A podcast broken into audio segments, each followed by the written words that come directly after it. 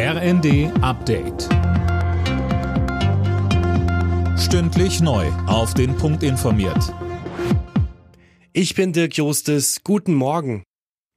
Der ukrainische Präsident Zelensky ist zufrieden mit dem Deal zum Getreideexport aus seinem Land. Das sagte er in einer Videoansprache.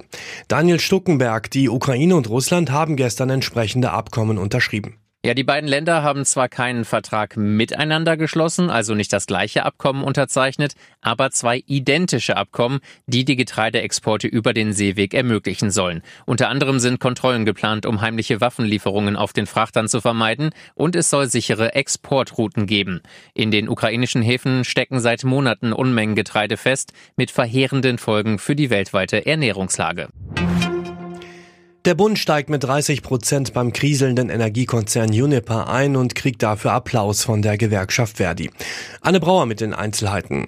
Verdi-Vorstandsmitglied Schmitz spricht von einem guten Tag für die Energiewirtschaft, die Versorgungssicherheit und die Beschäftigten bei Uniper. Der Konzern arbeitet eng mit Russland zusammen, um zum Beispiel Stadtwerke hier mit Gas zu beliefern. Ein Unternehmen von überragender Bedeutung, meint Kanzler Scholz. Deshalb findet auch Greenpeace den Staatseinstieg grundsätzlich nicht verkehrt, gibt Berlin aber auf den Weg, jetzt als Mitgesellschafter dafür zu sorgen, dass Uniper aus klimaschädlichen Projekten aussteigt.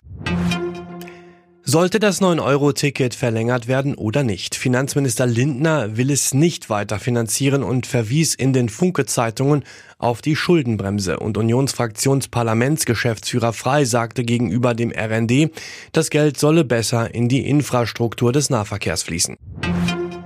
Das erste Halbfinale der Fußball-Europameisterschaft der Frauen in England steht. Schweden trifft nach einem 1-0-Sieg gegen Belgien auf die englischen Gastgeberinnen.